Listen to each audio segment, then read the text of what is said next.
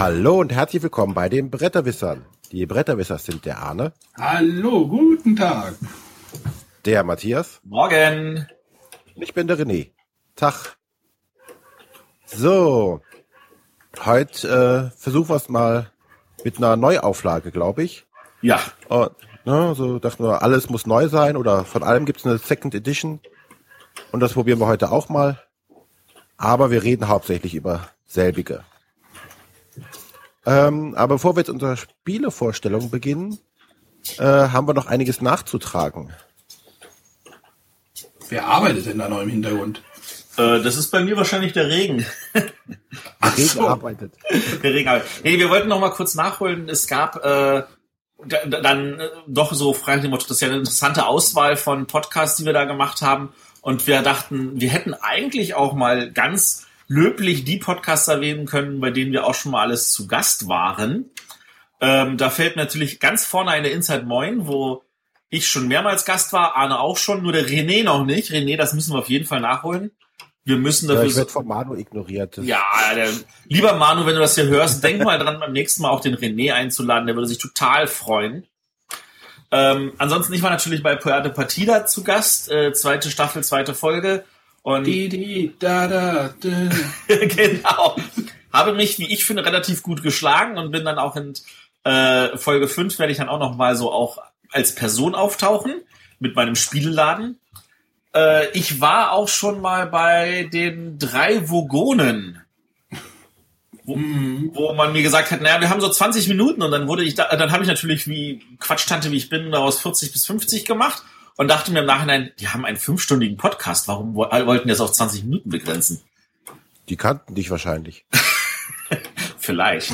Äh, du hast 40 Minuten, wäre dann zwei Stunden draus geworden. ja, das hätte passieren können. Aber ganz ehrlich, der andere Gast hatte auch anderthalb Stunden. Das hätte ich locker gefüllt.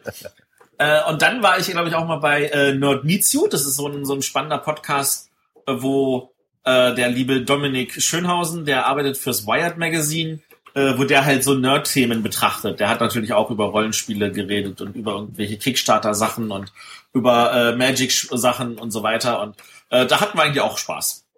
Game Talk FM war es auch noch. Und ich war neulich bei Game Talk FM. Das ist sehr gut, dass du nochmal darauf hinweist. Da haben wir dann aber so, so ein Metathema gehabt. Das ist also auch so ein, so ein Videospiel-Podcast. Und da haben wir halt über Podcasts für Spieler geredet. Sp- Spannende Folge. Ich habe die gehört. Ja, sehr gut. Also jetzt haben wir halt noch ein paar Podcasts erwähnt, wo wir halt als Gast dabei sein dürften. Und ähm, wir freuen uns natürlich auch, wenn wir vielleicht zu anderen Podcasts noch eingeladen werden. Also falls irgendjemand der Meinung ist, Mann, Brettspiele, das wollte ich bei mir auch mal unterbringen. Ähm, wir stehen auch alle drei zur Verfügung. Ihr müsst nicht mich einladen, ihr könnt auch den Arne nehmen, die Labertasche, oder den René, der inzwischen gelernt hat, noch mehr zu reden als der Arne. Manchmal. Warst du nicht noch irgendwie bei diesen Netrunner-Geschichten? Warst du da auch irgendwie? Ah, ja, aber den Podcast gibt's nicht mehr. Also ich war beim Netrunner HQ, da war ich auch mal eine zwei Folgen dabei, genau. Ach so. Siehst du. Gut. Ja. Dann lasst uns mit der Spielefunde beginnen. Arne. Ja. Ich möchte was wiederholen. Ne? Wir sind ja alle und ich möchte es besser machen. Nein. Äh, ich möchte über ein Spiel reden, über das wir in Folge 37 schon geredet haben. Äh, Also neulich. war Mer- März 2015. Ich, wurde vor der Sendung nochmal genötigt, da kurz reinzuhören. Matthias hat nämlich da über das Spiel Roll, Roll for the Galaxy geredet. Was ja im Moment, äh, habe ich das Gefühl, bei Twitter sehr gehypt wird. Ja. Oder ist das nur meine Den, den Eindruck habe ich auch. Wahrnehmung. Wahrnehmung. Ähm, genau, Roll for the Galaxy ist jetzt auf Deutsch erschienen beim Pegasus Verlag. Das ist das Spiel mit den lauten Würfelbechern, die Oh, dabei das sind. hat mir jetzt in den Ohren weh. Das war unfair. Ich wollte schon vorher machen. Ähm, genau, Roll for the Galaxy ist, äh, wie nenne ich das? Das Würfelspiel von Raids for the Galaxy. Trifft das das Ganze so? Ja. Ähm, ich weiß gar nicht, was jetzt da. Bei Race for the Galaxy, das ist ja auch so ein, wie heißt das, Action-Selection-Spiel? Ist das das Genre? Action Selection, ja. Genau, jeder hat, äh, es gibt irgendwie fünf mögliche Aktionen, die man machen kann und äh, jeder Spieler wählt ähm, mit seinen Würfeln durch einen nicht intuitiven Mechanismus ähm, die Aktion, die er pro Runde machen möchte. Ähm, da gibt es halt Erkunden, entwickeln, siedeln, produzieren und verladen. Äh, Erkunden bringt einem einfach mehr Plättchen zum Bauen auf sein Spielertableau, entwickeln und Siedel lässt diese Plättchen ähm, mit Würfeln bestücken, damit man sie später bauen kann. Produzieren lässt diese die dann gebauten Güt äh, dann gebauten Planeten mit Waren bestücken mit Würfeln und verladen lässt halt diese Waren äh, entweder für Siegpunkte oder für Geld äh, in den Orbit reißen, weil da halt eine Rakete drauf ist, deswegen versuche ich mir das immer so ein bisschen zu merken. Äh, am Anfang der Runde würfelt jeder Spieler mit seinen Würfeln, die er im Becher hat. Das können verschieden viele sein, von eins bis ganz viele. Äh, und äh, dann werden die hinter einem Sichtschirm gelegt, äh, unter so ein Tableau, was eigentlich relativ nett ist. Und dann so, soll man laut Regel diese Symbole da so ein bisschen hinsortieren an diese fünf fünf möglichen äh, Aktionen, die man machen kann. Und dann nimmt man einen dieser von unten platzierten Würfel und legt ihn oben auf dieses Tableau drauf, um damit seine Aktion auszuwählen. Dabei ist es nicht relevant, welches Symbol dieser Würfel dann zeigt. Das ist verständlich? Ja. ja eigentlich schon, ne? Und das ist nämlich für mich eigentlich auch ein ganz großer Knackpunkt, der auch bei meinen Mitspielern für so ein bisschen, weil man muss sich dann halt, weil dieser Würfel zeigt halt ein Symbol an man muss es aber vergessen, welches Symbol man hat. Und das ist dann so später, also bei mir sorgt das im Kopf für so einen kleinen Knoten. Und da wirkt das Spiel für mich dann nicht intuitiv oder weniger elegant oder Versteht ihr, was ich meine? Also das Aber ist so, wofür ist denn das Symbol auf dem Würfel? Dieses Symbol, damit wählst du dann quasi die Aktion, die du dann machen möchtest in der äh, in der Runde. Also in der, das machen dann alle Spieler verdeckt und dann wird dann irgendwann aufgedeckt und dann wird geguckt, wer welche Aktion gewählt hat, dann werden so Plättchen in der Mitte umgedeckt, damit das, ähm, damit jeder sehen kann, was jetzt gemacht wird. Was ein, das ist eigentlich auch sehr nett gemacht, finde ich. Genau, und dann werden die Aktionen halt nacheinander durchgeführt, die sind nummeriert und wenn du halt bei den, du kannst bei, zum Beispiel bei Erkunden kein, äh, einen Würfel liegen haben, also, oder zwei Würfel liegen haben, aber, aber oben den nicht selektiert haben, hast, haben, Und wenn dann niemand Erkunden gewählt hat, dann sind diese Würfel verschenkt. Die find, dann findet die Aktion nicht statt und die Würfel wandern dann wieder in den Becher zurück. Die brauchst du dann nicht. Aber wenn du dann einen Würfel, wenn jemand anders bei Erkunden zum Beispiel irgendwie Erkunden gewählt hat, dann triggern diese beiden Würfel auch bei dir. Ja? Mhm. Und das ist, das ist halt auch bei Ray, war das bei, oh Gott, ich muss bei Race for the Galaxy mal überlegen. Aber nee, da macht ja jeder. Poker also da drauf, dass einer die Aktion gewählt hat, damit ich sie mitmachen kann. Genau, oder du nimmst einfach von diesen zwei Erkundenwürfeln einen Würfel und legst ihn nach oben drauf. Das kannst du halt auch machen. Dann gehst du damit sicher, dass du die Aktion auf jeden Fall hast. Ah. Also du machst den, du hast dann quasi einmal Erkunden oben und dann einmal über den Würfel, der da noch drunter liegt. Oder du machst, war hoffst halt, dass halt jemand anders und aber da, da war auch noch ein großer Unterschied, weil im Kartenspiel hat der, der die Aktion selber gewählt hat, ja noch einen kleinen Bonus davon gehabt. Genau, also bei dem Roll for the Galaxy wurden einige Regeln gestrichen was ich ja durchaus meistens begrüße. Also es gibt zum Beispiel beim Produzieren diese Windfallwelten nicht, die irgendwie anders. Da, da gab es halt beim, beim Race for the Galaxy so ein paar Regeln, die sich so ein bisschen komisch fand. Aber hier ist es halt einfach so, wer die Aktion wählt, hat halt keinen Bonus dadurch. Er geht halt nur sicher, dass diese Aktion durchgeführt wird. Ich wollte jetzt noch weiter, also man macht das, spielt das dann so, baut halt seine Planeten auf, äh, die Entwicklungen geben dann halt mehr Möglichkeiten, dass man Würfel tauschen kann und hin und her und äh, ja, was soll ich denn dazu noch sagen? Ich äh, es, ein großer Vorteil, was wir, was wir ja vorhin oder vorhin äh, in dieser Versus-Folge ähm, besprochen haben, dass bei Race Texte mit draufstehen. Also Texte und, und Symbole auf den Karten. Das hilft sehr, muss ich sagen. Also da steht immer, wenn du eine Welt hinlegst, äh, bekomme einen grünen Würfel irgendwie und leg ihn auf diese Welt oder sowas. Das steht sehr in Klartext auf dieser Karte drauf. Mit einem Symbol aber auch noch. Also wer das Symbol gucken will, dann sieht das und dann Genau, und dann geht es halt irgendwie so, dass und alle benutzten Würfel, die dann benutzt werden, kommen in die Bevölkerung. Das ist so ein, so ein Ablagetableau oder so ein Ablagebereich auf, auf dem anderen Tableau, was man noch hat. Ähm, und die bleiben dann erstmal dort liegen. Äh, man generiert auch Geld während der Runden und am Ende der Runde muss man entweder alles Geld oder alle Würfel wieder zurück in den Becher legen. Also man, man gibt immer sein ganzes Geld aus. Aber wenn man natürlich nur irgendwie ein Geld hat, dann darf man später auch nur einen Würfel wieder von der Bevölkerung in den Würfel legen. Das heißt, man hat in der nächsten Runde weniger Würfel, um Aktionen durchzuführen und so weiter und so weiter. Also da ist man so ein bisschen gefangen. Also man sollte halt Geld generieren. Man sollte aber auch natürlich Siegpunkte generieren, was man über, über dieses Verladen machen kann. Ähm, da spielen dann auch wieder die äh, Farben der Würfel mit den Farben der Planeten und der Farben der ausgewählten Würfel eine Rolle, damit man möglichst viele Punkte kriegt und das Spiel ist, es ist schon, es hat schon sehr viele Mechanismen und äh, wenn ihr noch mal mehr darüber hört, wollt, äh, wie gesagt, Folge 37 hat Matthias ja auch schon mal drüber geredet. Es gleicht dem Race doch sehr, aber es hat auch sehr viele Vereinfachungen, finde ich. Matthias wird mir vielleicht gleich widersprechen. Nö, ist schon okay. Ähm, es wirkt für mich halt ein bisschen durch die Texte einfacher zu verstehen. Trotzdem geht halt sehr viel ab. Also du hast halt verschiedene Würfel, die haben Du hast rote Würfel, die haben mehr Siedeln drauf. Du hast äh, Alien-Würfel, das sind die besten Würfel, die haben ganz viele Joker drauf. Du hast, äh, da sind ganz viele Sachen.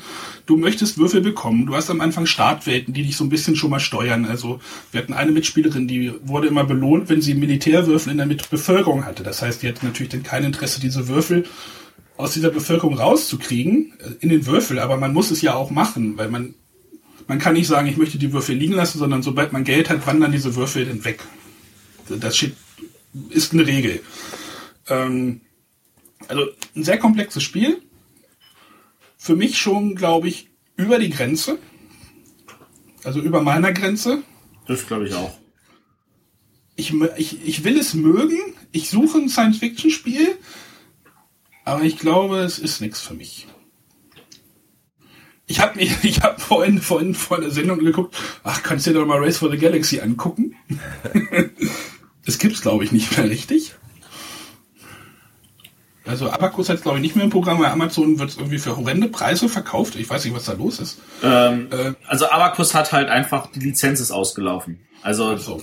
wenn die konntest halt auf Deutsch nicht mehr rausbringen. Und äh, an der Stelle ist halt äh, Rio Grande bringt halt jetzt selber Sachen raus und das haben sie halt bis jetzt noch nicht auf Deutsch. Sie haben ja auch schon, für das Kartenspiel gibt es ja auch schon noch zwei weitere Erweiterungen auf Englisch, die nicht auf Deutsch erschienen sind.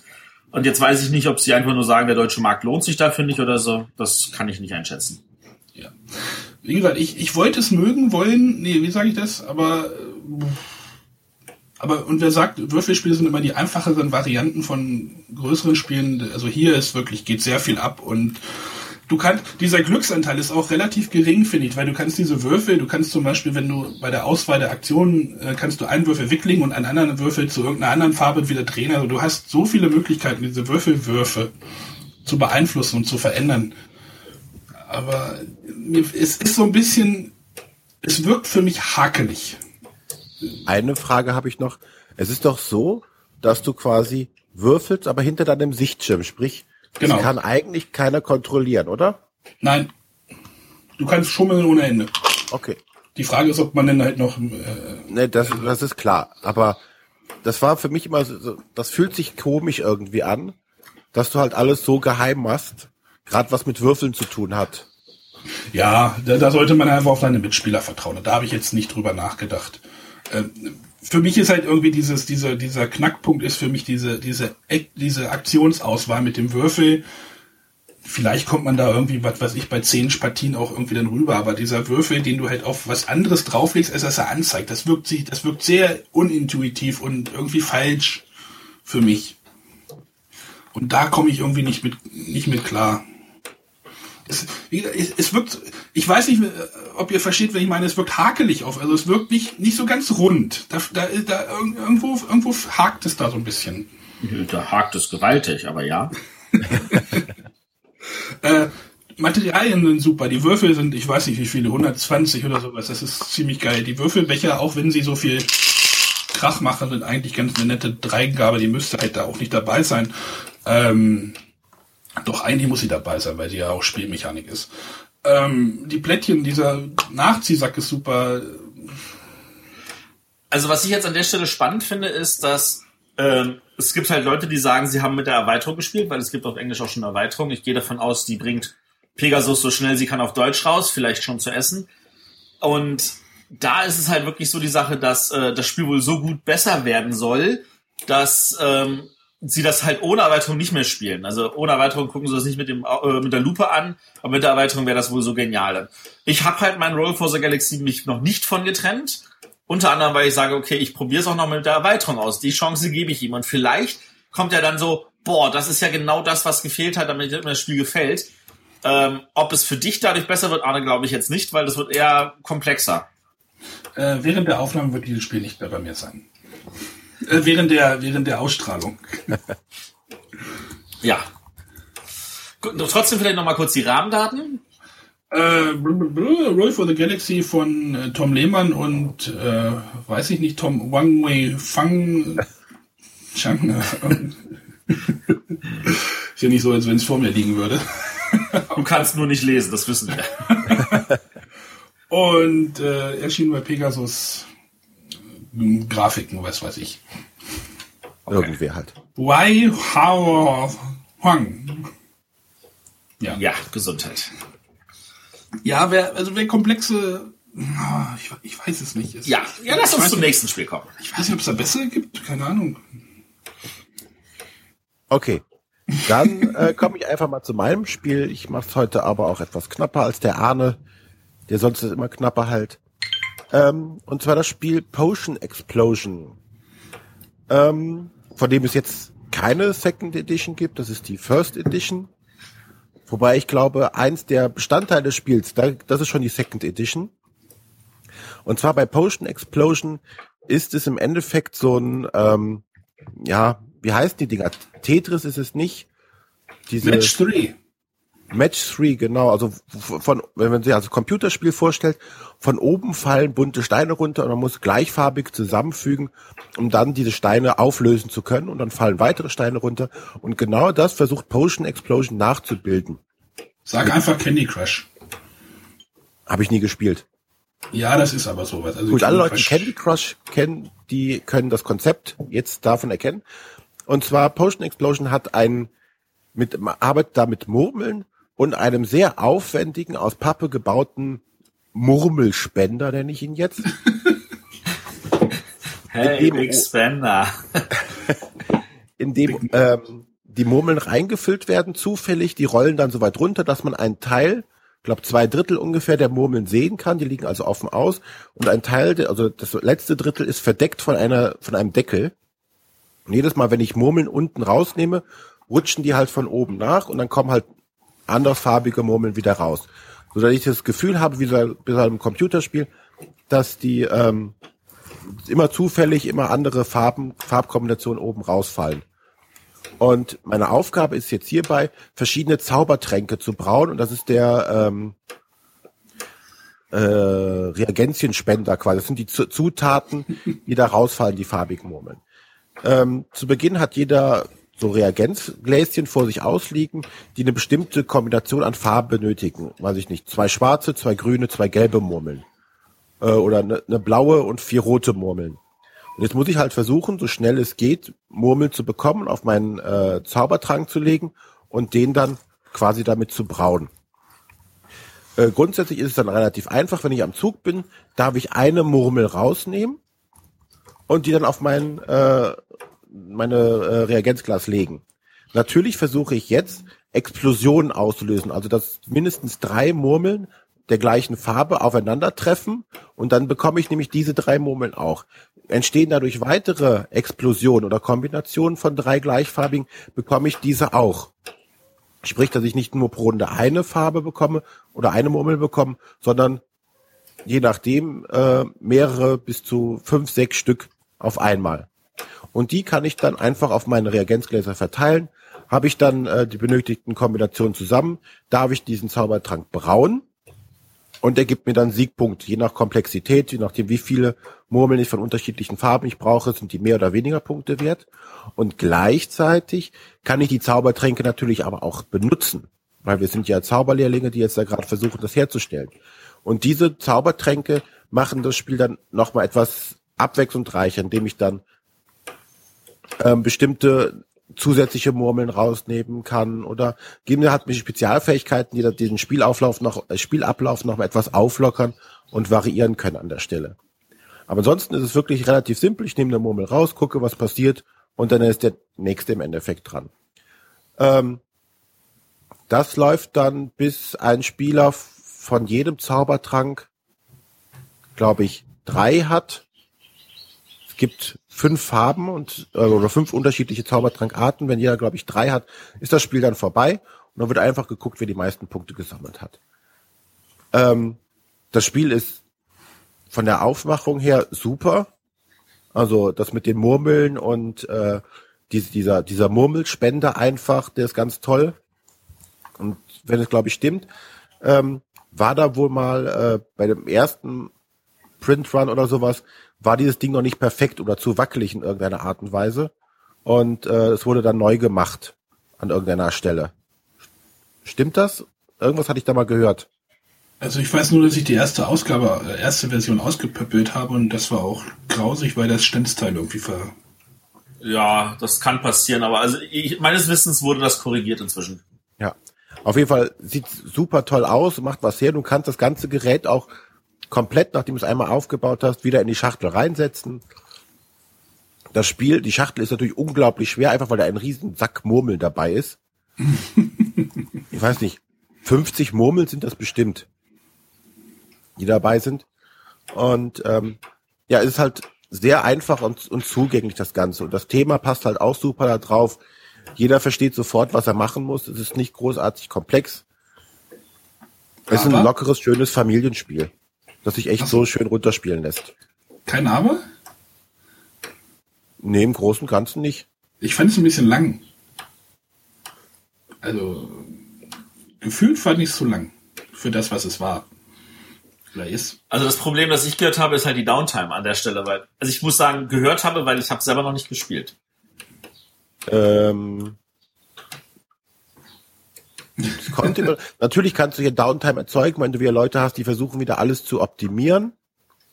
Aber ich glaube, für die Zielgruppe, für die es gemacht ist, die äh, sich das als Familienspiel, wenn du das mit, mit Kindern oder sonst, oder wie gesagt, mit der Familie spielst, ob dann die Downtime so ein Problem ist. Wir haben es jetzt äh, mehrere Mal zu zweit halt gespielt. Da gibt's halt kein großes Problem mit der Downtime. Aber ich denke, für die Zielgruppe als Familienspiel, wo du halt auch immer mitguckst, was macht der andere gerade, wo jetzt nicht dieser äh, allerhärteste Wettkampf bis aufs Messer ist, ist glaube ich nicht so extrem. Also ich denke, als Familienspiel ist es durchaus tauglich. Es macht unglaublich viel her, wenn es auf dem, auf dem Tisch steht. Es zieht die Blicke ja, einfach auf sich. Und äh, ist halt ein echter Hingucker so. Und wie gesagt, den, den, die Idee zu sagen, okay, ich versuche mal was aus der Computerspielwelt zu adaptieren in so ein Brettspiel, finde ich ist an der Stelle gelungen mit den Murmeln. Dass das Spiel noch nicht perfekt ist, das ist okay. Aber die, die Idee fand ich sehr gut und lohnt sich auf jeden Fall, sich das mal anzuschauen. Ja, denke, das soll es dann in Kürze gewesen sein. Das war Potion Explosion. Das äh, kommt von Horrible, Horrible Games, äh, im Deutschen vom äh, Heidelberger rausgebracht, ist von Stefano Castelli, Andrea Crep Crespi und Lorenzo Silva. Die Italiener. Italiener. So horrible ist das Spiel nicht. Das Nein. Schon. Der Verlag so ist auch nicht horrible. Die machen eigentlich recht witzige Sachen. Und die Grafik ist toll, also die, auch das, das die Schachtelgrafik.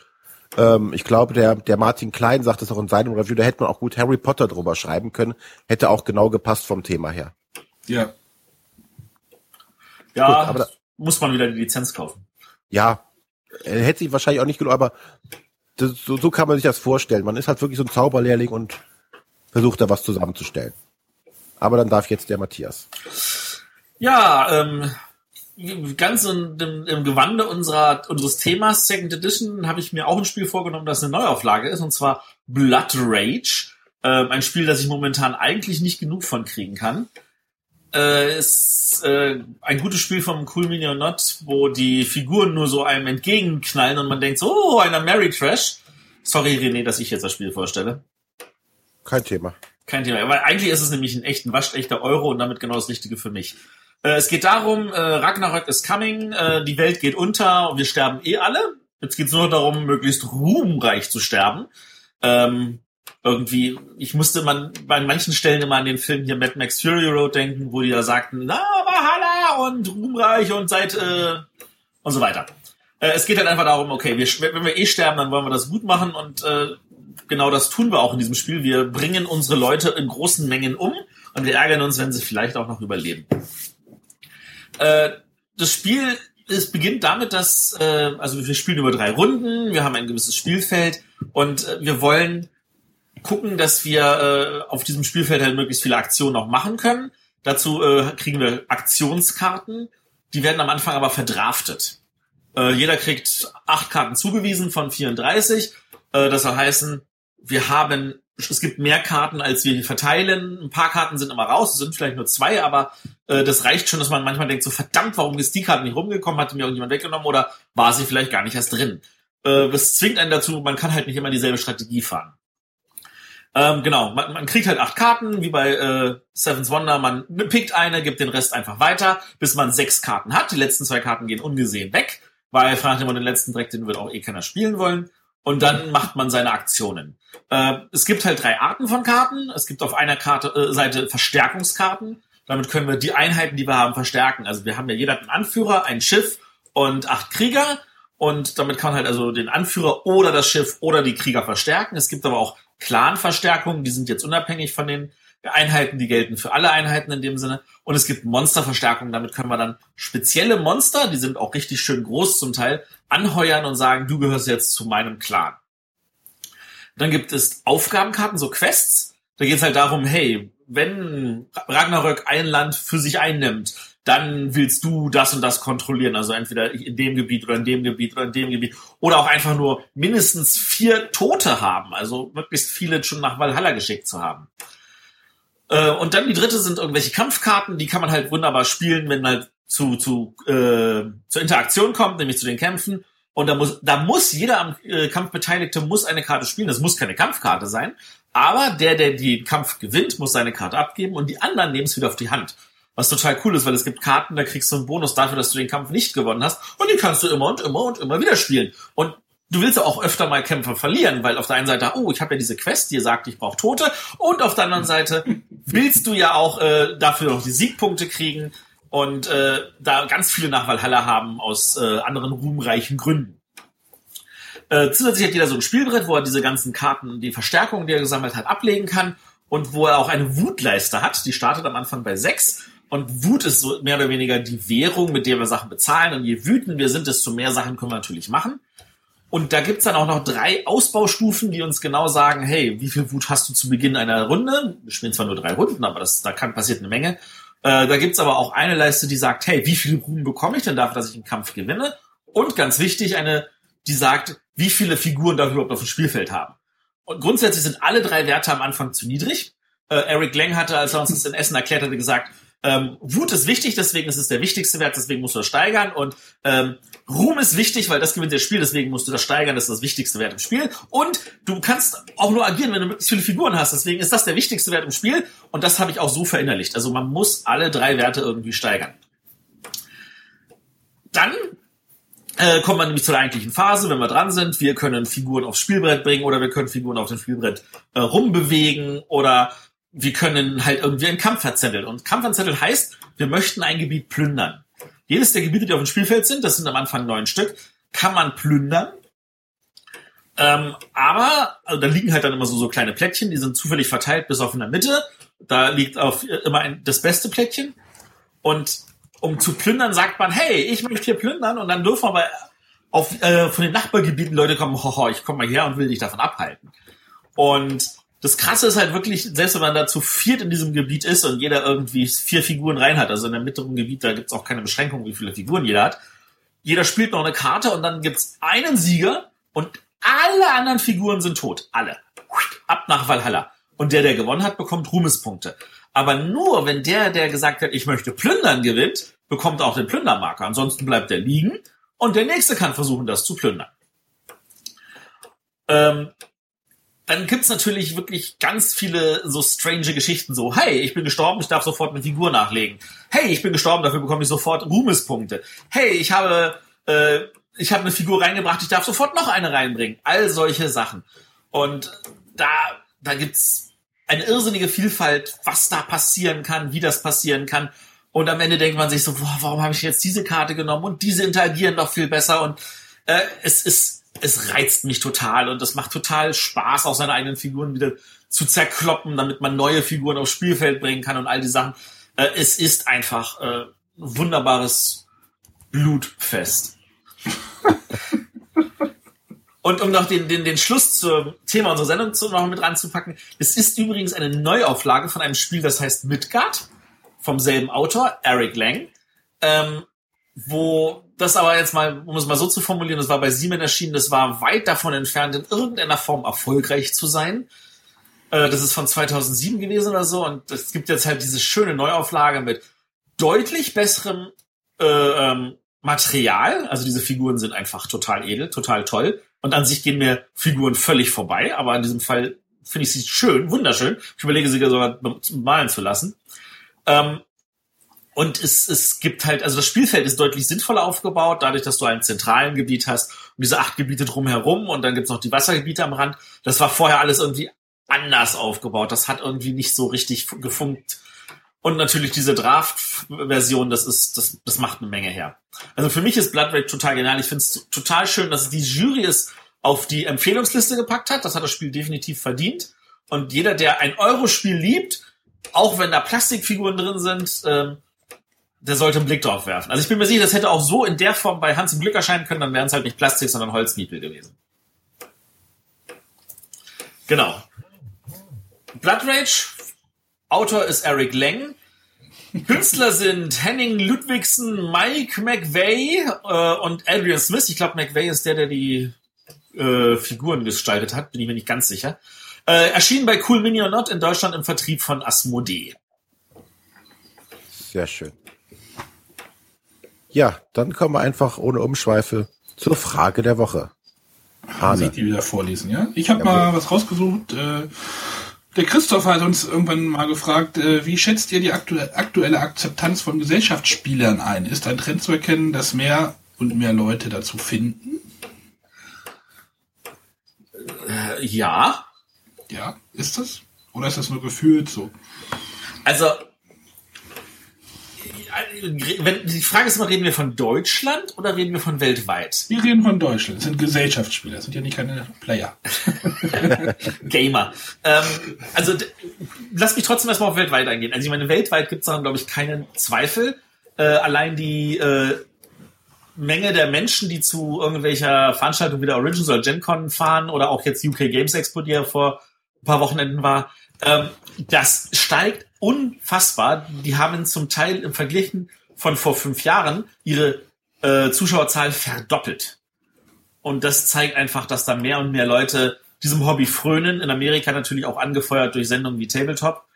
Ähm, aber ich bin mir auch ziemlich sicher, in Deutschland haben wir auch entsprechend Wachstum. Ich meine, die äh, Frau Metzler hat ja angekündigt, dass jetzt äh, drei neue Hallen sind, also zwei neue Hallen mit äh, entsprechend äh, Verlagen und eine weitere Halle, wo die Neuheitenschau reinzieht, weil einfach der Platz schon eh vorher krampfhaft klein war und äh, da jetzt einfach mal eine richtig schöne Halle dafür da ist.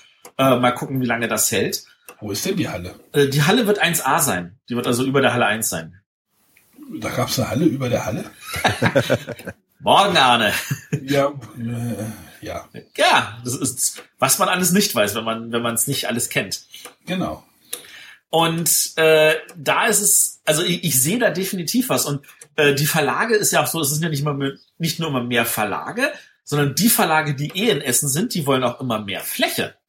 Also ein Verlag, der wie, wie, wie Portal Games, der vor zwei Jahren noch äh, einen kleinen Stand hatte von 20 Quadratmetern, äh, letztes Jahr einen von, ich glaube, 50 äh, Quadratmetern, hat dieses Jahr schon irgendwie 200 geordert.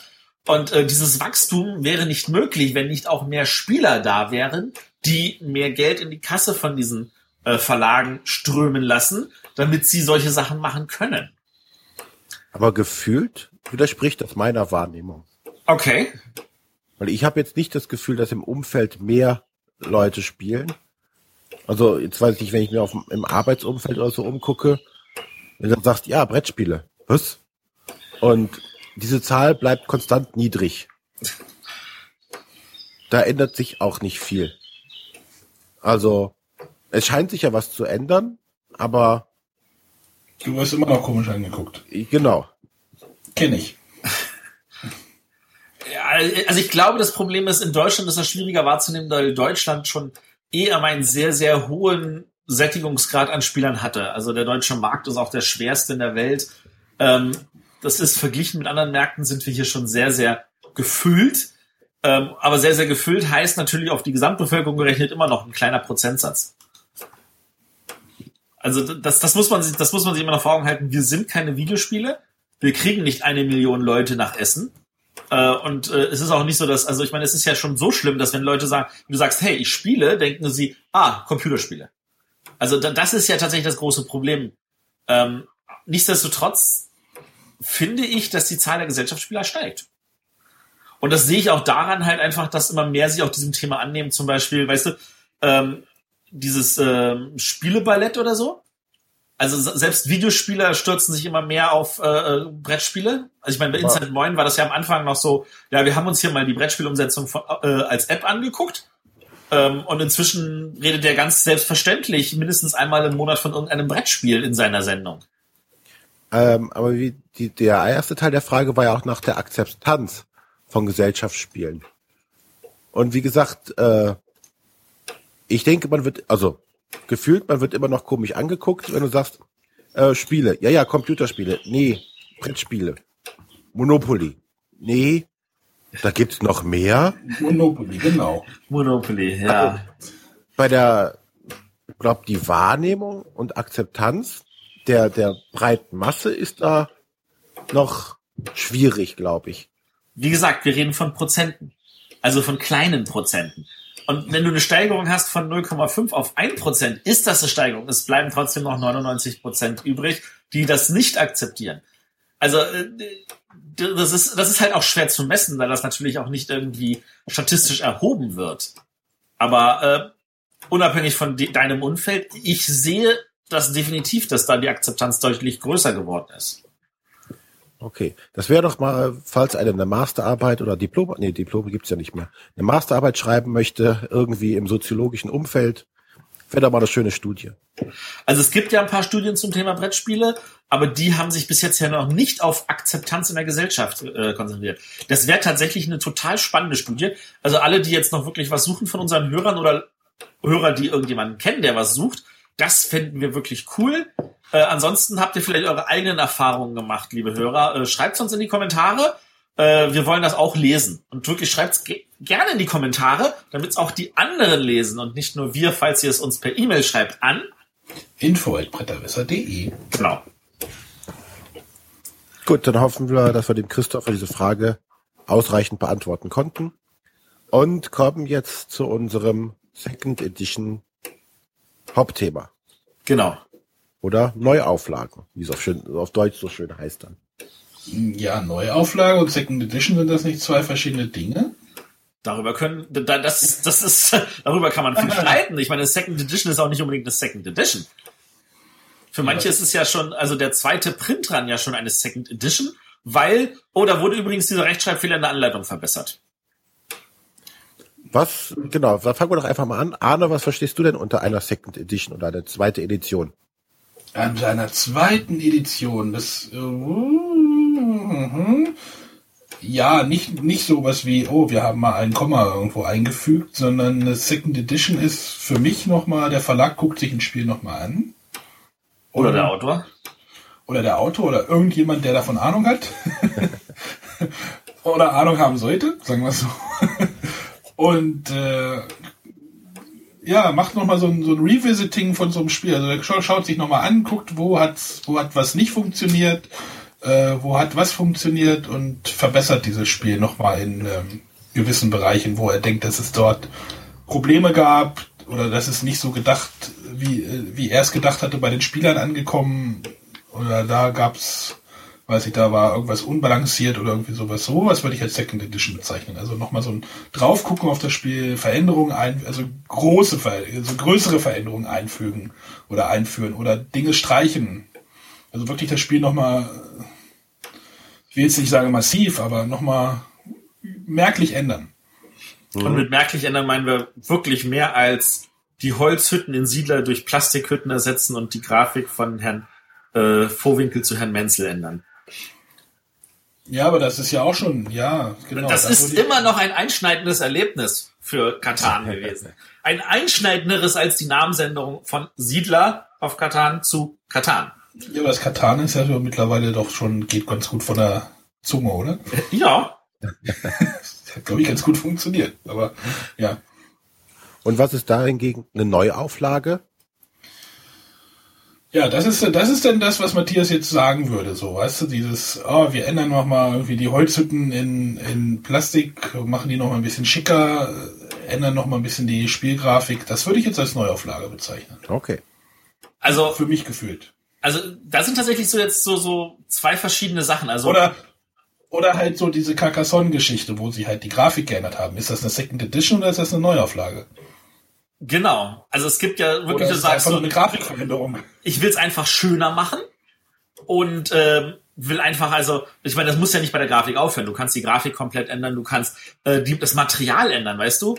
Äh, äh konkretes Beispiel wäre jetzt für mich, äh, dass du statt äh, bei Funkenschlag erste Edition, wo du ja mit so einem Stift rumgegangen bist, dass du stattdessen halt irgendwelche Holzhütten so ma zu markieren benutzt. Also das sind ja auch wirklich entscheidende Änderungen, ähm, dass du irgendwelche äh, kleinen Holzmiepel durch größere Holzmiepel ersetzt. Also bei Agricola gab es dann ja statt den viereckigen Klötzchen auf einmal so richtig geformte Steinchen und so. Das wäre so eine Form, wo man sagen kann, da kann was verbessern. Äh, man kann aber auch wirklich sagen, wir gehen in das Spielgefühl hinein und ändern das. Und da kann das ja wirklich sein, so wir wollen das Spiel einfacher machen, wir wollen es komplexer machen, wir wollen die Balance korrigieren, solche Sachen. Ja, aber meistens neigen ja die Second Edition dazu, eher einfacher zu werden. Das komplexer machen wird dann mal, wird doch dann gefühlt. Selten, selten komplexer, oft einfacher. Genau, das, das, das komplexer kommt doch dann wieder über die Erweiterung rein, oder? Genau. Aber das ist ja generell so, dass es durch die Erweiterung das Spiel ja so ein bisschen verkomplexieren. Also sprich, eine, eine richtig klare Trennung haben wir an der Stelle jetzt nicht. Das ist auch schwierig, weil die Verlage selber ja keine Trennung machen. Es gibt ja welche, die sagen, hey, ich habe jetzt hier eine Second Edition und du guckst drauf und denkst so, boah, ist halt schönere Grafik und so und in der Regel wurden jetzt ein paar Sachen so, so zwei, drei Sätze so geändert. Äh, aber an sich ist es immer noch dasselbe Spiel. Und es gibt andere Verlage, und jetzt muss ich definitiv Fantasy Flight Games schon mal gleich als großes Flaggschiff reinpacken. Da kommt einfach mal ein decent Second Edition und das hat mit dem ersten Edition außer dem Namen eigentlich so gut wie nichts mehr zu tun. Ja. Es ist ein komplett neues Spiel. Und jetzt, jetzt bei Decent ist es ja auch so, das ist effektiv, da gibt's ja schon fünf Edition von. Da fängt ja an, vorne bei Hero Quest. Und ich bin mir sicher, alle unsere Hörer sagen, Hero Quest. Dann wurde das ja mal nochmal aufgegriffen als Warhammer Quest, wo jetzt auch eine Neuauflage kommt, wo ich mal neugierig bin, wie das ausschauen soll. Gab's da jetzt, genau, gab's da jetzt nicht irgendwie was? Ja, da kommt was von, von, von Games Workshop, das wird aber wie, Silver irgendwas? Völlig überteuert wahrscheinlich sein. Dann gibt's aber auch sowas halt dann wie äh, die Decent First Edition ähm, wo halt ein langes Dungeon-Crawling-Ding, was halt zwei, drei Stunden gedauert hat und du bist zwischendurch aufgelevelt und auf der Suche nach Loot und dann war einfach nur der Overlord, der sich der versucht hat, dich zu töten. Äh, dann diesen Second Edition, wo eine Kampagne war mit mehreren kleinen äh, Dungeons, wo es aber darum ging, dass einfach beide Seiten verschiedene Ziele hatten. Das muss nicht sein, den anderen zu töten. Und dann wurde das Ganze nochmal aufgeneuert als Imperial Assault mit Star Wars Lizenz und äh, einem Skirmish-System, so dass man halt nicht einer gegen viele spielt, sondern einer gegen einen. Äh, und das ist gefühlt alles ein Spiel, wie es sich stückchenweise entwickelt hat. Und es wurde jedes Mal ein anderer Schwerpunkt gesetzt, so dass es ein neues Spiel wurde. Zum Teil auch einfach der Name dann geändert werden musste. Und das, äh, diesen Second Edition würde ich auch einen anderen Namen geben als diesen First Edition. Du hattest jetzt angefangen da bei Hero Quest. Ja. Haben die tatsächlich eine gemeinsam, also außer dass es Dungeon Crawlers mit Plastikminiaturen sind, kommen die irgendwie wirklich, haben die dieselbe, sind die verwandt miteinander? Ähm, Oder nur thematisch und also The Hero Quest war auch ein Games Workshop Produkt, aus dem halt Warhammer Quest sich entwickelt hat. Genau. Und äh, FFG hat am Anfang sehr viele Lizenzen von Games Workshop gehabt. Ähm, das so wie wie sie Talisman immer noch die Lizenz haben und äh, von anderen Spielen, also sie haben ja auch das Warhammer Rollenspiel jahrelang gemacht und genauso hatten sie halt dann für Warhammer Quest haben sie genommen und haben daran gearbeitet und da ist Decent draus entstanden. Okay, weil so die Beziehung zu den Sachen war mir jetzt so nicht klar, dass das wirklich von Fan also von Games Workshop Richtung Fantasy Flight gewandert ist. Ja, ist aber. Also es ist ja auch, äh, Dungeon Quest von Games Workshop ist ja auch jetzt erst neulich wieder bei Fantasy Flight aufgetaucht. Also Fantasy, äh, gut, gehen wir mal andere Fantasy Flight Spiele an. Also großes, bekanntes Spiel Twilight Imperium. Da gibt's ja auch eine First, eine Second, eine Third Edition. Und äh, da ist ja, also Fantasy Flight ist sich ja auch nicht zu schade, einfach neue Spiele zu machen. Und da ist es auch so, die Leute haben gesagt, das und das funktioniert nicht und das und das funktioniert. Und sagen, alles klar, wir verbessern das, setzen sich hin, nehmen das ganze Feedback und machen eine neue Edition. Und hauen die dann auf den Markt.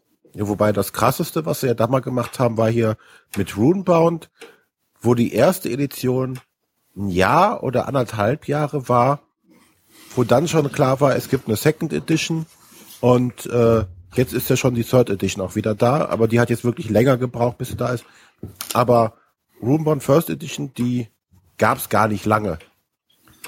Ich glaube, da haben es sogar äh, die Deutschen gar nicht geschafft, eine deutsche Version rauszubringen für. Die sind direkt mit der Second Edition, glaube ich, gestartet. Also eigentlich ist die First Edition die, die Serious Edition und das ist, in der Software nennt man das Bananenware. Die Ware reift beim Kunden. Ähm, also man könnte meinen, man hat Runebound eigentlich als Beta auf den Markt geworfen. Ja, aber wo kommt denn, wo kommt denn das her, dass äh, genau, dass man einfach sagt, hey, wir bringen das Spiel raus und äh, Also das hat, das hat FFG sogar bei seinen, seinen Star Wars Rollenspielen gemacht. Die haben da wirklich äh, das Rollenspielwerk als Beta auf den Markt geworfen. Das musste man trotzdem kaufen und man konnte ganz, ganz viel Feedback geben und daraus haben sie dann die finale Version gemacht. Und sie haben einfach, also gerade bei einem Rollenspiel finde ich macht das ja auch Sinn, weil da gibt es so viele Sachen und da, da brauchst du einfach Spieltester ohne Ende. Also nochmal deutlich mehr als bei einem Brettspiel in meinen Augen. Und äh, das haben sie halt an der Stelle outgesourced, haben gesagt, hier, wir, wir, wir kündigen jetzt schon an, es ist nur eine Beta, äh, kauft euch das und spielt das und gebt uns Feedback und dann macht man daraus eine richtig geile First Solange das offen kommuniziert ist, ist das ja auch gar kein Akt, dann kann ich mich ja entscheiden. Ja. Ja gut, Runebound First Edition ist auch schon sehr, sehr viele Jahre her. Da haben sie sich vielleicht das nicht getraut, das so zu Genau. formulieren. Oder also, vielleicht ist es auch anders gekommen. Also. Hm, eigentlich sollte man das doch kritisch sehen, oder? Ich meine, ich kaufe ein unfertiges Produkt. Also, wenn du es kritisch sehen möchtest, musst du sagen, okay, ich kaufe keine Spiele mehr von Fantasy Flight Games, weil ich warte zwei, drei Jahre oder fünf und dann kommt eine nächste Edition raus. Ja, oder fünf Jahre auf ein Spiel warten ist ja auch so ein bisschen so. In der Zwischenzeit könntest du es fünf Jahre lang mit Spaß gespielt haben. Das ist wobei richtig. Du, wobei du auch vielleicht sagen musst, dass manche Spiele, die du so kaufst, wo du denkst, ah, da hätte man noch vieles verbessern können hier und da, da würdest du dir manchmal eine Second Edition wünschen. Ja. Weil durch Spiel, durchs Testen, sowas kriegst du ja nicht alles abgefangen oder nicht alles raus, was in dem Spiel noch drin steckt. Das kriegst du nur raus, durch, wenn wirklich die Masse spielt. Dann denkst du ja, hm, wenn jetzt wär, da würde ich mir jetzt wünschen, da gibt's jetzt eine Second Edition, wo die nochmal das aufpolieren oder das noch verbessern oder diese Erweiterung direkt mit ins Basismodul mit reinpacken. Da würdest du dann warten drauf, dass es eine Second Edition gibt. Ja, ja, weiß ich nicht. Also der Punkt ist, wenn alle auf die Second Edition warten, dann kauft keiner die First Edition, dann wird es auch keine Second Edition Nein. geben, weil das natürlich ist. Es ist ja auch nicht so so oft, oft dass äh, Second Editions rauskommen. Also gerade bei bei den deutschen Verlagen ist das ja schon eher selten. Also ich, ich bin war erschrocken, was ich alles gefunden habe. Also konkretes Beispiel jetzt, also ich meine Funkenschlag hatte ich gesagt, da gab es ja eine First Edition mit mit Dings, das hat er zwei Jahre später nochmal als Second Edition, also als richtige Funkenschlag, das ist ja dann durch die Decke gegangen und da hat er ja vor zwei Jahren, glaube ich, eine Deluxe-Version nochmal rausgebracht ähm, die eigentlich auch als eigene Edition gilt, obwohl weil natürlich da die Änderungen deutlich geringer sind. Ähm, anderes Beispiel von Lookout Agricola. Bei Agricola, da hast du wirklich ähm, am Anfang halt verschiedene Editions gehabt in Form von stückchenweise kamen neue Miepel hinzu, aber die Karten haben sie auch immer wieder ein bisschen geändert, getweakt, angepasst. Am Ende haben sie sogar gesagt, übrigens hier die Seventh Edition der Karten, weil der ganze Rest des Spiels war ja immer noch die Regeln dieselben, aber die Karten waren schon in der siebten Edition und jetzt bringen sie ja nochmal Agricola in einer komplett neuen Version raus, getrennt für das Familienspiel und das Kennerspiel, wo dann nächstes Jahr kommt mit Riesenbox und tausend Karten und allem drum und dran. Das ist dann in der Theorie ja schon die achte Edition. Und zwischendurch haben sie immer noch gesagt, okay, aber was ist, wenn wir jetzt zum Beispiel nur das Thema ändern? Und wie der Uwe Rosenberg ist, wenn er nur versucht, das Thema zu ändern, zack, ist daraus Caverna geworden. Und Caverna ist ja auch effektiv ein Agricola Second Edition. Es wurde als solches gehypt, als es, als es rauskam. Machen wir nächstes Beispiel. Fürsten von Katan. das war ja auch das, das, das Katan-Kartenspiel. Da gab es dann so kleine Päckchen. Also gab es erst einen Turnierpack, dann gab es kleine Päckchen. Dann haben sie das Ganze nochmal in einer anderen Version neu rausgebracht, haben alle Karten nochmal geändert. Dann haben sie es komplett neu rausgebracht als Fürsten von Katan. Und ich weiß jetzt nicht, ob jetzt in der Katan das Duell auch nochmal irgendwie an den Karten was geändert wurde. Aber gerade Kartenspiele scheinen das wirklich in sich zu ziehen, dass du immer wieder was anpassen musst und tweaken musst und verbessern musst. Ja, ist ja in Anführungszeichen noch relativ einfach. Du hast ja nur die Karten, die du machen musst. Du hast ja keinen Spielplan oder sonstiges und wahrscheinlich ist der, sind die Spiele ja da noch etwas kleiner bei den Kartenspielen. Nur die Karten. Darauf komme ich nachher noch zurück auf deinen nur die Karten. ja. Äh, habt ihr irgendwelche Second Editions bei euch im Regal stehen? Oder auch First Editions? Ja. Also Das Fu die Fantasy, steht. Achso, ja. Fantasy Flight Reihe steht ja bei mir hier viel rum. Hast du Arkham Horror und Eldritch Horror? Noch ja. Also du hast dich jetzt nicht von dem einen getrennt. Ähm, Noch spielerisch schon. Nur äh, physisch noch nicht. Physisch ist es noch da mit Erweiterungen, den ganzen kleinerer Dutch. Aber Also ich meine, das ist ja, für Eldritch Horror gibt's ja deutlich weniger Erweiterung. Also manchmal denkt man sich vielleicht, oh, naja, naja. Es wird auch wieder mehr. ja, aber Zumindest Kartenerweiterungen nicht alle mehr in die Grundbox. okay. Also Das es ist dann eng. auch schon eine Menge. Das ist dann eine Menge. Das, das habe ich noch nicht mal mitgekriegt. Aber ich meine, manchmal denkt man sich ja so, gerade wenn bei Fantasy Flight, wenn die jetzt wirklich ein, eine Second Edition rausbringen und dann denkt so, boah, aber dafür habe ich ja noch diese ganzen Erweiterungen. Will ich jetzt da überhaupt einsteigen? Oder sage ich mir, das wird nichts? Oder sage ich mir, okay, dann trenne ich mich von den ganzen First Edition Kram, aber ich behalte ihn vielleicht erstmal, weil ich noch mit dieser einen Erweiterung spielen will und warte, das- bis bei der Second Edition eine vergleichbare kommt. Wenn das irgendwas mit Menschenverstand zu tun hätte, ja, dann würde man das nicht machen. Aber das hat es ja in dem Bereich überhaupt nicht. Also zumindest nicht bei den Leuten, die Fantasy Flight Spiele sich, glaube ich, kaufen. Da hat das irgendwann nicht so mit Menschenverstand zu tun. Weil ehrlich gesagt, Eldritch Horror ist ein tolles Spiel. Aber wie oft muss ich das Spiel spielen, um alle Kartenkombinationen durchzuhaben? Und wenn ich jetzt mir noch 50 weitere Karten pro Stapel dazu kaufe, kann ich es, glaube ich, tausende Male spielen. Ich bräuchte nur noch dieses eine Spiel. Trotzdem stehen sie hier. Also, das hat nichts mit Logik oder Menschenverstand mehr zu tun. Deswegen klappt das auch Ich bei weiß genau, was du meinst. Das klappt einfach Mein Warhammer Quest ist auch noch da. Ja, aber hier genau wie ähm, ja, Fantasy Flight, Game of Thrones, das ja, erst als Collectible angefangen hat. Dann sind sie hingegangen und haben das Ganze, äh, glaube ich, grundsätzlich so belassen, wie, wie, wie es war. Haben, glaube ich, gar nicht viel dran geändert, haben ein LCG draus gemacht. Und dann haben sie Was gesagt, tatsächlich zum Teil kompatibel war, ja. dann haben sie gesagt, ähm, es ist alles zu unübersichtlich und zu komplex geworden. Wir machen ein Reboot davon und starten das Ganze nochmal neu, nochmal als Living Card Game. Also, da hast du ja auch quasi schon die, die Third Edition. Genau, steht Second Edition drauf, ist aber eigentlich schon Third Edition. Ja. Also, wie gesagt, Fantasy Flight ist da sich nicht so scheint, auch Battle, ähm, nee, hier, ähm, jetzt komme ich auf den Namen nicht, verdammt. Äh, Battlelore? Nein. Battlelore. Ja, hab ich doch gesagt. First und Second Edition. Und das äh, Battlelore für äh, Battle of Westeros, was ja auch ein Ableger von dem System war. Auch schon in Anführungszeichen drei verschiedene Versionen, die du davon hast. Also Fantasy Flight ist ein guter Garant dafür, dass es das Spiel irgendwann mal in einer anderen Auflage oder in einer anderen Version nochmal geben wird. Also für mich in meiner Wahrnehmung ist es, ist es ja so, irgendwie, wir reden jetzt ja irgendwie über Spiele, die ja anscheinend in der First Edition ja irgendwie einen Haken haben. Trotzdem sind sie ja irgendwie so Fanlieblinge. Also das ist ja, spielt sich ja wirklich vieles bei Fantasy Flighthead ab. Aber trotzdem ist immer ein riesen Hallo da, wenn jemand oder irgendein Spieleverlag eine Second Edition von einem Spiel ankündigt. Oder ist das nur irgendwie falsche Wahrnehmung bei mir? Nee, das ist definitiv keine falsche. Also das Äh, merke ich ja auch. Riesenfest gefeiert, so von wegen, hey, Second Edition von irgendwas, das kann ja nur besser werden. Das kann ja nur noch besser werden, sagen wir es mal so. Ich glaube, das hat was mit der Konditionierung zu tun. Dadurch, dass halt viele auch Computerspiele spielen und da hast du ja, oh, ein neuer Patch, wie schön. Jetzt sind endlich mal ein paar Sachen verbessert worden. Und du kannst, ähm, Brettspiele sehr schwerlich patchen. Natürlich könntest du sagen, hier, Umschlag, neue gedruckte Regel und ein großer Aufkleberbogen, damit du dein Spielbrett und deine Spielkarten alle bekleben kannst. Ist jetzt ja nicht mehr so ungewöhnlich, Karten und Spielbrett zu bekleben. Aber äh, das ist so gefühlt so, also das wäre eine Möglichkeit für ein Patch und dann sagt man sich, hey, hier ein Patch auch günstig, vielleicht für, weiß ich nicht, fünf Euro oder so. Aber das, das, das würde keiner anbieten. Würde alle sagen, äh, sieht scheiße aus, wie selbst gebastelt, das brauche ich nicht, ich will lieber gleich eine richtige Second Edition. Aber wenn du jetzt sagen würdest, du könntest, gut, Spielbrett ist immer schwierig, ähm, aber Karten könntest du ja tatsächlich äh, auch austauschen.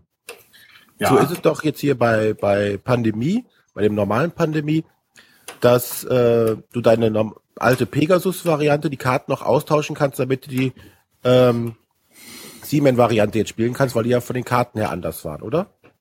Äh, es gab zumindest in Amerika einen Kartensatz, damit du die alte Ausgabe mit der neuen kombinieren kannst. In Deutschland ist das aber nicht erschienen. Okay, aber Wissens. das, das ist ja im Endeffekt genau dieses, dieses Patchen eines Spiels. Ja. Und grundsätzlich wäre das auch bei vielen anderen Spielen möglich, dass du sagst, okay, du hast hier eine neue Regel äh, oder eine überarbeitete Regel und neue Karten gegebenenfalls, falls da das Balancing nicht richtig war.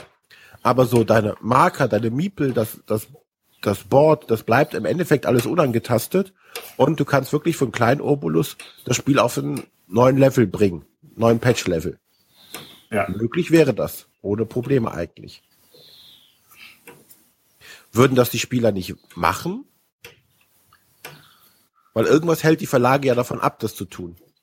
Ähm, also es ist schon so, dass die Verlage, äh, wenn jetzt zum Beispiel irgendein krasser Fehler auf einer Karte ist, dass die dann diese Karte nachdrucken und dann halt natürlich als Patch auf jeden Fall kostenlos anbieten. Aber ansonsten Gute Frage. sind doch dann eher interessiert, eine große Version wieder, eine große Box davon wieder Also ich, ich glaube, ja, du hast als Verlag auch mehr davon, wenn du sagst, hey, so erfolgreich, ähm, jetzt verbessert und überarbeitet und jetzt brauchen wir es nochmal auf dem Markt. Also als Verlag fände ich das sinnvoller, auch marketingtechnisch. Wäre jetzt so meine Idee. Ich weiß, ich weiß ja nicht, wie bei sowas dann die Marge aussehen würde. Naja, also ja. wenn du nur den Patch raushaust, ist das viel Arbeit und wenig Geld. Ist das so oder ist, wenn du eine Second Edition, wo viele Leute sagen, oh, ich habe das Originalspiel ja schon, es gefällt mir, und es kaufen sich nur die Leute, die so irre sind und sagen, ich brauche hier die erste, zweite, dritte und alle Erweiterungen immer. Aber du hast es doch selber formuliert. Das hat mit gesundem Menschenverstand nichts zu tun. Die Mehrheit reagiert doch so. Ist es so oder ist das gefühlt so? Ich meine, es gibt ja auch, und Wolfgang Friebel ist da einer, der vorne dran ist, der immer sagt, ach ja, ich warte bis zur Second Edition oder bis dann die First Edition verramscht wird. Ja, aber guck dir den Arne an, der kauft ja auch nicht jede Erweiterung. Der sagt, das Grundspiel gefällt mir, reicht mir und meistens brauche ich keine Erweiterung. Der würde ja genau nicht in dieses Beuteschema reinfallen. So, so, so Idioten wie ich, die dann alle Erweiterungen kaufen und von der Second Edition auch alle Erweiterungen. Ob da so viele von gibt, weiß ich nicht. Aber wenn du dem Arne sagst, hier guck mal, äh, für dein Lieblingsspiel gibt's jetzt hier eine überarbeitete äh, Kartenset für einen Zehner, äh, damit das Spiel runder wird. Ich glaube, da wird es doch eher zuschlagen als für eine komplett neue Version. Arne. Ja, ich überlege gerade, ich musste gerade an irgendwie ein Immotep denken, was ich ja irgendwie im Moment wirklich sehr, sehr gerne spiele.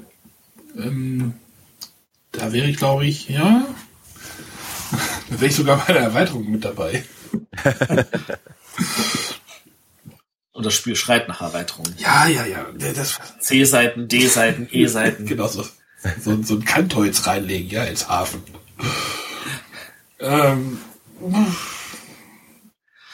äh, nee, ich glaube, nie, ja, ist schwierig, das ist ja auch Aufwand, so weißt du, sich darum dann wieder zu bemühen. Naja, für dich als Spieler ist es ja im Endeffekt wurscht. Du musst dich, für dich ist der Aufwand derselbe. Du gehst entweder in den Laden oder klickst es irgendwo online. Ich glaube, ich glaube, das hängt wirklich davon ab, wie, wie, wie wichtig einem das Spiel ist. Also wenn es ein Spiel ist, das man spielt und wo man sagt, für mich funktioniert es, mich interessiert es nicht, egal ob es jetzt ein Second Edition ist oder einfach nur so ein kleines Patch-Ding, dann ist es einem egal. Wenn man das Spiel aber liebt, dann glaube ich, würde man sich sogar beides holen, den Patch und die neue Version. Und äh, deswegen finde ich es auch schwer zu sagen, wie kann es denn was dazwischen geben? Ich weiß halt nicht, wie so ein, wie so ein ähm, Patch überhaupt aussehen würde. Das ist doch. Äh, für mich ist meistens der Patch einfach die Erweiterung. Und damit nicht wirklich nötig. äh, bei Dominion zum Beispiel habe ich viel. Ich weiß gar nicht, wo ich ausgestiegen bin bei Dominion. Ich glaube, äh, nicht Blütezeit. Kam danach noch was? Ja, danach kam noch einiges, aber ich bin bei Blütezeit, glaube ich, raus, denn da war es dann, da war es dann okay für mich. Da war das Spiel dann für mich rund und äh, die Erweiterungen haben ja auch noch wirklich ein bisschen was reingebracht, haben aber auch ja Dinge verändert. Oder mh, hm, ja, aber da wurden, wurden ja nicht die bestehenden Karten ausgetauscht. Ne? Da war jetzt nicht die, dass die, die, das Dorf und weiß ich nicht, der Keller äh, durch neue Karten ersetzt wurden, die eine leichte Änderung hatte, wo das plus eins statt eine plus zwei draus wurde oder so. Das wäre das, was du mit einem Patch machen würdest, dass du bestimmte Karten austauschen würdest gegen eine veränderte Variante dieser Karte. Und nicht durch neue Karten, die auch komplett anders heißen und die andere quasi gegebenenfalls obsolet machen. Ich bin jetzt übrigens wieder bei deinem Kommentar von vorhin. Es sind ja nur Karten. bei Dominion schreit es ja geradezu danach, dass man vielleicht ein bisschen patcht. Weil es immer wieder irgendwelche Leute gibt, die sagen, aber diese Karte ist zu stark. Und ich habe ja auch schon Kombos erlebt, wo du sagst, diese zwei Karten willst du nicht zusammen auf dem Tisch haben, weil das dann die einzige Möglichkeit ist zu gewinnen. Ja, aber es hat ja jeder die Möglichkeit, die Karten zu kaufen. Also. Das ist richtig. ich, aber ich sag's ja nur. Kombo also, da gehört ja eine gewisse Spielerfahrung dazu. Das ist dann halt einfach Erfahrung, die halt jeder Spieler hat. Aber du hast doch hier ein Spiel noch auf der Liste, das genau das tut. Magic. Ja, dass in jeder Edition nachguckt, äh, welche Karten sind zu stark und welche müssen wir abschwächen oder was müssen wir ändern. Um Aber das ist ja das Witzige gerade. Magic hat seine Grundedition abgeschafft. Die gibt es nicht mehr. Es gibt nur noch die Erweiterung. Es, sie, sie haben, sie haben ja am Anfang, es gab ja äh, Limited, Unlimited, Revised und dann gab es Third Edition, Fourth Edition, Fifth Edition, Sixth Edition und so weiter. Ich glaube, das ist zur zehnten Edition. Die haben alle zwei Jahre ein neues Grundset gemacht mit Karten, die es schon alle gab. Und dann haben sie irgendwann gesagt, das ist uns zu doof und haben gesagt dann so 2010, wir machen jetzt Magic 2010, das ist ein neues Grundset, aber da können auch neue Karten drin sein. Und das machen wir aber jetzt jährlich. 2011, 2012, 2030 und 2015 war das letzte. Und die haben gesagt, wisst ihr was? Vergesst es. Da wir eh neue Karten reinmachen, können wir auch ein neues Set machen. Und seitdem machen sie jetzt wirklich vier Sets im Jahr. Das sind dann immer zwei Blöcke, ein großer, ein kleiner. Und dann jeder Block hat sein eigenes Thema. Hier haben wir zwei Block, da haben wir zwei Block und dann haben wir zwei, zwei Themen im Jahr. Und das ist dann eigentlich immer wieder was Neues. Und Magic muss sich an der Stelle auch Grund erneuern und trotzdem natürlich, es gibt ein paar Reprints drin. Ähm, aber das ist an der Stelle schon, es gibt keine Grundsätze mehr. Okay. Das ist, ja. Magic ist sowieso so ein, so ein Ding. Sammelkartenspiele sind so ein Ding, ja. Ja, aber ich glaube, Magic ist nochmal so ein ganz eigenes Ding, was ähm, Definitiv. Hat auch inzwischen einige Jährchen auf dem Buckel. Ähm, also was jetzt würde ich noch mal zurückkommen wollen auf, auf ein deutsches Spiel, das tatsächlich Patches hatte, aber tatsächlich nur Regelpatches. Und zwar Carcassonne. Da wurde ja an dem Plättchen wurde ja außer der Grafik, die jetzt vor zwei Jahren mal geändert wurde, eigentlich nie was geändert, sondern es gab nur Erweiterungen und es gab Regelpatch für das eigentliche Grundspiel. Und da gibt es inzwischen vier Versionen. Ich weiß nicht, ob euch das bewusst ist. Ähm, in der ersten Version war es so, dass äh, die Wiesenwertung, das war nämlich das große Problem, ich glaube, das hatten wir in unserer Carcassonne-Sendung auch mal angesprochen, die, die Wiesenwertung war ja, du hast dir jede einzelne Stadt angeguckt und der, der die meisten Bauern auf den Wiesen um diese Stadt herum hatte, hat für diese Stadt vier Punkte bekommen. Und das war echt kompliziert für viele Leute. Und dann haben sie das ja geändert, relativ flott in nee, jetzt gucken wir uns den Bauern an und der bekommt vier Punkte für jede Stadt, an der er dran ist, wenn er der, die, die meisten Bauern auf dieser Wiese ist. Und das wurde dann, weil es immer noch so stark war, auf drei Punkte gesenkt. Was aber nicht geändert wurde und was sie dann aber in der vierten Version geändert haben, weil das natürlich wegen der, in der allerersten Regel war es natürlich cool, viele kleine Städte zu bauen, die an, auf einer Wiese sind, dann hast du nämlich ganz viele Punkte gekriegt. Dadurch, dass du jetzt also einfach nur noch guckst, okay, wie viele Städte habe ich jetzt hier drumherum, ähm, ist es jetzt natürlich sinnvoller, dann also auch mal vielleicht größere Städte zu bauen. Und dann war es so, dass sie jetzt auch gesagt haben, okay, die Zweierstädte, das waren ja die einzigen, wo die Stadtpunkte nicht verdoppelt wurden, Die werden jetzt auch verdoppelt. Ist das eine Neuauflage? Ist das eine Second Edition? Ist das einfach nur ein kleiner Regelpatch? Also ich würde sagen, das ist nur ein kleiner Regelpatch, aber vielleicht sehen das ja andere Leute anders. Ich denke, genau, sowas ist, wäre so ein Patch. Ein Patch, den man mit einem äh, runterladbaren Regelheft klären kann. Zum Beispiel. Ja, aber wo kriegst du denn, wo kriegst du denn als Spieler die Informationen her? Wir reden jetzt nicht von uns. Ähm, hey, da gibt's eine veränderte Regel. Ich meine, ja, aber mal ehrlich, was, was kostet es, jetzt mal an die Matthias gerichteten Verlag, eine DIN A4-Seite drucken zu lassen, wo diese Regeländerungen draufstehen würden und die würdest du in den Läden bei dem Spiel mit auslegen oder aushängen lassen. Das ist relativ günstig. Also relativ das, sehr günstig. Das wäre doch eine Möglichkeit für den Verlag, auch für alle Nicht-Nerds, das verfügbar zugänglich zu machen. Also wenn du das an alle Läden schickst, also weiß ich nicht, äh, jedes Mal, wenn ein Laden ein Spiel bestellt, ich meine, in einem neuen Spiel hast du eh die neue Regel drin, aber dann so Beilagzettel hier für äh, Kunden, die das alte Spiel schon haben, einfach mal verteilen äh, dann natürlich trotzdem online verfügbar machen und äh, per Webseite, Facebook, Twitter darüber informieren. Das geht. Das ist überhaupt kein Ding. Die Frage ist, ob es nötig ist. Du kannst sicherlich Carcassonne auch nach der ersten Regel noch spielen. kannst du immer noch. Die Schwierigkeit wird dann immer, wenn du auf Leute triffst und dann sagst, äh, nach welchen Regeln spielst du denn? Und man müsste sich erstmal anfangen, über die Regeln zu einigen. Ja, oder nach dem, nach dem Motto, hm, ich habe jetzt das Spiel, aber irgendwas gefällt mir daran nicht. Es macht mir nicht den, macht mir richtig, äh, keinen richtigen Spaß und das wollen die Verlage ja auch vermeiden, sagen, okay, dann spielst nach den Regeln, dann hast du vielleicht den Spaß, den du vermisst bei dem Spiel. Ja. Und du musst dir keine komplett neue Packung kaufen, nur weil da die Regeln geändert haben.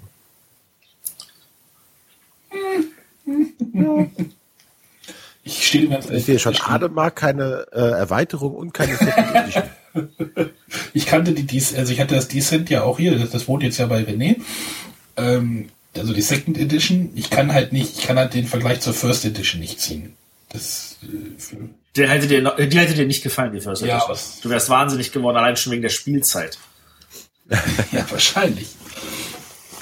Äh, nee, ja, ich möchte halt ein Spiel haben, was einfach im Schrank steht und das Spiel für sich ist. Ich möchte da nichts noch irgendwas patchen. Ich möchte da nicht, dass äh, da noch irgendwo eine Regel runterladen, sondern das Spiel muss so wie es im Möchtest du das bei Computerspielen auch? Ja, nee, das möchte ich ja da auch nicht. Das nervt ja auch. Ich meine, mittlerweile ist das ja alles. Äh ja, aber wenn ein, ein Computerspiel einen Fehler hat, wartest du doch sehnlich darauf, dass endlich dieser dumme Patch kommt, oder? Wenn, man wenn das Spiel nicht drauf, wenn das Spiel einen Fehler hat, sollte es eigentlich nicht rauskommen. Theorie. Naja, verabschieden wir uns mal davon, dass Leute fehlerfrei sind. also da möchtest du das doch auch haben, oder? Du stellst fest, hm, das Game Balancing stimmt jetzt bei dem, weiß ich nicht, bei Battlefield Schlag mich tot stimmt nicht. Da ist der Arzt mit seiner Feldhaubitze zu stark. René, du Dann bist du doch froh, wenn der Arzt die Feldhaubitze gegen, gegen eine Spritze ausgetauscht bekommt, damit das Spiel wieder funktioniert. Und genau dasselbe könntest du auch bei Brettspielen dann auch wollen. Ja, da habe ich aber halt die Hoffnung, dass das halt so, dass sowas dort nicht passiert. Weil ich meine auch, dass Brettspiele eine Nummer einfacher zu entwickeln sind als Computerspiele. Das Sag das mal den Leuten, die, die verlangen, dass ein Computerspiel fehlerfrei programmiert wird oder ein Computerprogramm grundsätzlich. Das ist doch ganz einfach. Das, das Computerprogramm möchte ich sehen. Also es gibt eins, natürlich, das schreibt Hello World und das war's. Und da kann man auch sich vertippen drin. das kann man, aber die meisten Versionen davon funktionieren tatsächlich fehlerfrei. Vor Vertippern sind wir ja alle nicht gefeilt, ne? aber das sind, Vertipper sind meistens der Grund für irgendwelche Abstürze bei Computerprogrammen. Oder falschen Episodentiteln. Oder wenn du eine, im Regelheft äh, falsches Wort drinstehen hast oder bei der Übersetzung ist irgendwas schiefgelaufen. auf einmal ist das Spiel kaputt, nur weil sich einer vertan hat. Oh, Übersetzungsfehler. Gibt es das bei Brettspielen in großen Mengen, dass aufgrund von Übersetzungsfehlern das Übersetzung nicht spielbar ist? Wir hatten doch einmal dieses, äh, na nicht spielbar. Wir haben, wir haben doch mal dieses ähm, Imperial Settlers gespielt auf Englisch in Essen. Da ja. gab es doch dieses eine Wort, was wir nicht Race, R-A-Z-E. Wie wurde das denn jetzt übersetzt, weißt du es? Ich hab's nicht im Kopf. Verwüsten oder was? Ich, ich hab's echt nicht im Kopf. Also, Ja, ist ja auch egal. Mann, Mann, Mann, Mann, Mann. Ja, würden, wenn ein Spiel vom Englischen ins Deutsche übersetzt wird, was passieren da denn auch schon Patches? Ist ja dann auch schon so eine Möglichkeit. Also ich bin mir sicher, es gibt welche, auch wenn ich jetzt natürlich keinen aus dem Hut zaubern kann. ich meine, ist die, ist Aber- die deutsche Version von Roll for the Galaxy exakt die gleiche Version wie die englische Roll for the Galaxy Version? Oder wurden da schon Dinge eingeführt oder verändert? Das ist halt ja auch die Frage, ne? Wo, Ja. Das ist tatsächlich eine gute Frage. Also ich denke, da können halt schon auf jeden Fall sich Fehler einschleichen bei einfach bei der Übersetzung, die halt so im ersten Moment vielleicht gar nicht auffallen, auch wenn sich das zehn Leute vorher angeguckt haben. Also die Race-Marker heißen Zerstörungsmarker. Okay. Schon wieder abgeschwiffen. Also es ist tatsächlich nicht so einfach, das dann auch perfekt hinzukriegen. Das ist Gut. schwierig. Ähm, aber haben wir denn noch andere bekannte Beispiele für eine Second Edition oder fehlt uns noch irgendwo was anderes? Also ich, ich, ich, ich, ich schmeiß das mal als, als äh, Dings rein. Wo, wo gefällt, äh, wem gefällt welche Second Edition am besten? Und da würde ich jetzt erwähnen wollen, auf jeden Fall Risiko. Und da könnte man jetzt natürlich drüber streiten, ob es eine Second Edition ist, aber es gibt halt zu Risiko auch das wunderbare Risiko 2210 AD, was ich ja schon öfter erwähnt habe, was in meinen Augen das definitiv bessere Risiko ist. Du hast nicht nur Einheiten, du hast ähm, auch noch Commander, die mit achtseitigen Würfeln würfeln, die Aktionskarten nutzen können. Du hast äh, zusätzlich zu den normalen Ländern auch noch Unterwassergebiete, die zusätzliche Verbindungen darstellen. Du kannst auf den Mond gehen, du kannst äh, verschiedene Verteidigungsmodi haben. Du hast noch äh, Space-Stationen, die das Ganze, äh, die deine Felder verstärken und dir doch den Weg nach oben ebnen. Du spielst nur genau fünf Runden, nicht mehr und nicht weniger. Äh, du, die Spielereihenfolge wird jede Runde neu äh, ausge äh, geboten drum und so. Das ist, das ist für mich das bessere Risiko. Das ist die Second Edition. Aber ist es denn, denn wirklich ein äh, eine Vari oder eine, eine Second Edition oder nicht eine Variante beziehungsweise ein komplett eigenständiges Spiel, was ähnliche Grundmechanismen hat wie Risiko? Genau daran habe ich auch gerade gedacht. Ja, aber, aber das kannst du ja bei fast jedem. Also wie gesagt, bei Decent haben wir auch gesagt, eigentlich ist das ein neues Spiel und keine Second Edition. Also äh, die Frage ist, wie, wie, wann bist du bereit zu sagen, das ist eine Second Edition oder nicht? Also für mich ist zum Beispiel ein Carcassonne Jäger und Sammler eine Variation. Man könnte es aber auch als Second Edition betrachten. Und äh, für mich ist Risiko 2210 definitiv eine Second Edition. Und Variation wäre zum Beispiel das Risiko Star Wars, weil das hat mit Risiko außer dem Grundelement, wir haben hier unsere Einheiten und wir würfeln, nichts mehr gemein. Aber hier hast du ein vollwertiges Risiko. Du kannst damit das reguläre Risiko sogar spielen und hast effektiv bloß noch eine Erweiterung mit drin und das Ganze verpackt als ein eigenwertiges Spiel als Second Edition. Gut, ich habe das leider nicht gespielt, aber es fühlt, also hört sich erstmal anders an. Nicht, für, Ja. Hört sich nicht nach der Second Edition an, weil da so viel anders ist. Wie gesagt, Decent ist auch so viel anders. Was ist denn dein Lieblings-Second Edition? Äh, Fantasy Flight. Keine Ahnung, irgendwas davon. Alles ist, Ich habe jetzt echt ältere Genre erwartet. die neuen Varianten sind immer besser als die alten. Da gibt es schwierig jetzt zu sagen. Also wenn man Imperial Assault als als decent Fifth Edition oder Hero Quest Fifth Edition bezeichnet, wäre das eigentlich so das das rundeste aller. Arne? Äh, Second Edition, ja. Hm. Kennst du überhaupt Second Editions? Also wo du mehr als eine verschiedene Version kennst. Ja, das wird schon schwierig, ne? Also bei Familienspielen nicht, und das müssen wir auch mal festhalten, bei Familienspielen ist das echt selten. Ich meine, ich hab, wir haben Fürsten von Katan erwähnt, also das Katan das Duell. Das würde ich jetzt in den Familienspielbereich verorten. Ja. Und bei Funkenschlag sind wir eigentlich schon im Kenner- oder Expertenbereich. Ja, aber es ist doch wieder die Sache mit den Nerds. Die Familien, die haben das im Schrank stehen und die spielen das so meistens wie es ist und die machen sich auch keine Ja, Gedanken darüber. das ist das, was ich vorhin meinte. So, erste, zweite. Also würden sie auch nie sowas kaufen. Nur die Nerds kaufen sich, wie gesagt, die dritte, vierte, fünfte inklusive Erweiterung. Genau, warum ist denn beim Agricola auch gar nicht irgendwie kommuniziert, dass das irgendwie eine andere Edition ist? Irgendwann stand da, glaube ich, mal drauf, jetzt mit Annie Meeple oder sowas, ne? Äh, Das ist eine gute Frage. Also ich meine, klar, die Nerds wussten, oh, da ist Fifth Edition Karte drin, also Sixth Edition den Familienspieler nicht wirklich. Nee, den interessiert das überhaupt nicht. Ja, deswegen. Weil der kauft sich das eh nicht neu. Wobei ich habe jetzt ja, ich habe ja zwei verschiedene Versionen von Agricola hier rumliegen. Weil die First Edition Karten sahen ja auch noch anders aus als die Second Edition Karten. Und ich brauchte eine Second Edition, weil sie ja die Karten sowohl von vorne als auch von hinten geändert haben. Und ich deswegen die Karten aus den Erweiterungen nicht mit denen mischen konnte. Ich habe noch, ich habe noch ein Beispiel. Ich habe noch was. Ja, Äh, wo wir gerade bei Familienspiel, ich gucke gerade, was hier noch so rumsteht. Äh, Kennerspielgewinner des letzten Jahres. Broom Service. Service. Was ist das? Also ist es eine Second Edition? Ist es ein neues Spiel zum Wie verhext? Ist es Die Brettspielversion, das ist tatsächlich eine schwierige ist Frage. Room Service die Second Edition von ähm, Wie verhext? Weil wenn man das in Fantasy Flight Maßstäben und was Fantasy Flight alles an seinen Spielen dreht, was vom Arkham Horror zum Eldritch Horror, wo auch jeder sagt, hey, Eldritch Horror ist die Second Edition, könnte man auch genauso sagen, dass Broom Service ist die Second Edition von Wie verhext. Dann wäre Roll for the Galaxy halt dann wirklich die Second Edition von Race Nee, for das the würde ich nicht Galaxy. sagen. Ja, nee, das würde ich nicht sagen. Und Katan, das Kartenspiel, ist dann die Second Edition von Katan, das Brettspiel. aber, es wird schwierig, es wird wirklich ja, schwierig. aber das ist, fällt mir so gerade in Richtung Familienspielerbereich ein.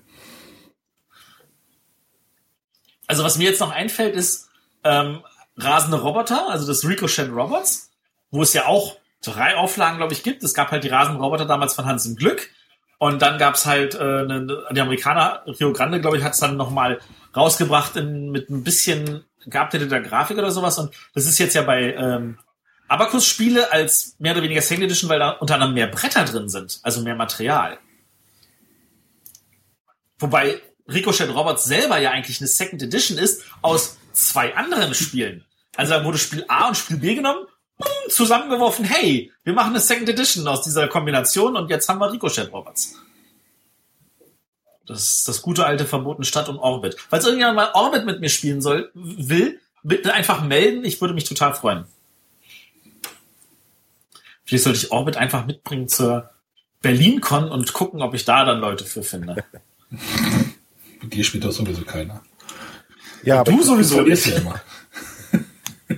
aber ich glaube, wir merken, es ist gar nicht so einfach, erstmal zu unterscheiden, was ist eine Second Edition, was nicht, was ist eine Neuauflage, Ja, zum, was ist nur zumal, eine Variante. zumal diese Bereiche, äh, ich nenne es jetzt aber auch Ameritrash gegen diese Eurogames, ja, da gibt es scheint es ja auch eine, wie gesagt, Fantasy Flight prägt halt diesen Second Edition Markt äh,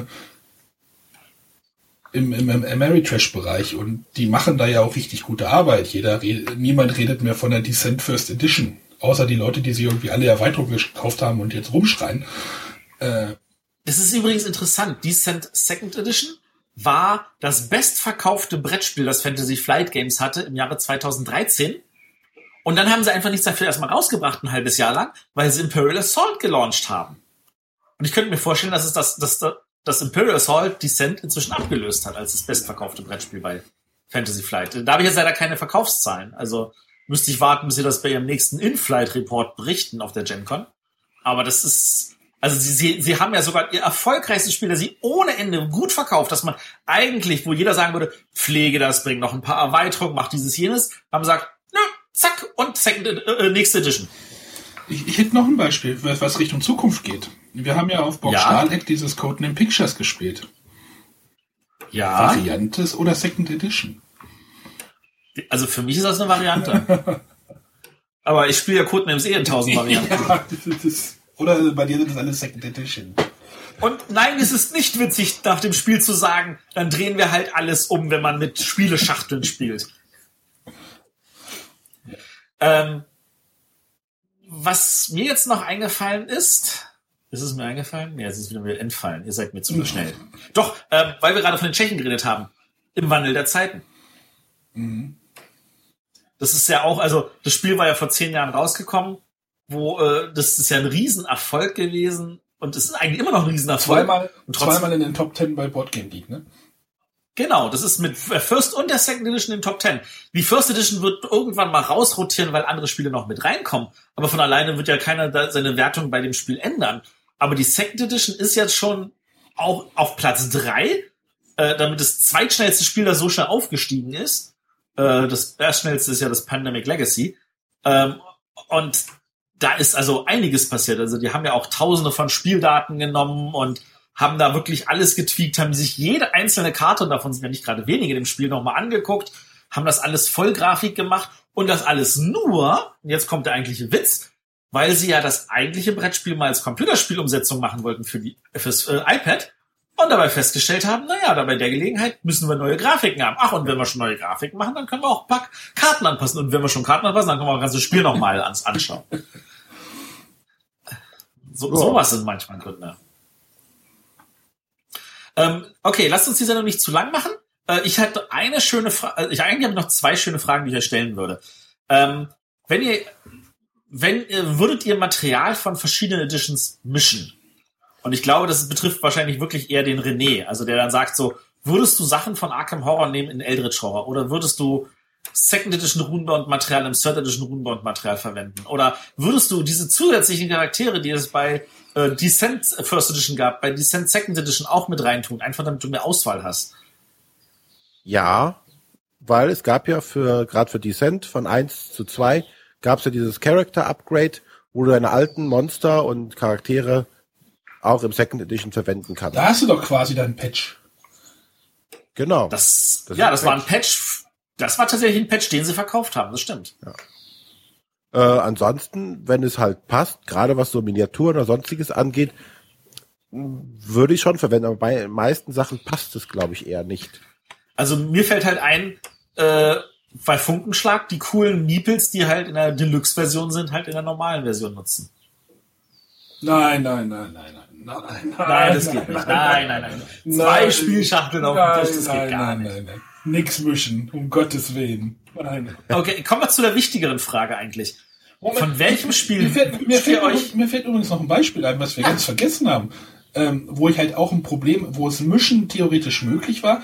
Ähm, es gab mal Thunderstone. Ihr erinnert euch vielleicht? War mal ja. ein Deckbauspiel. Erste Edition mit, keine Ahnung, drei, vier Erweiterungen.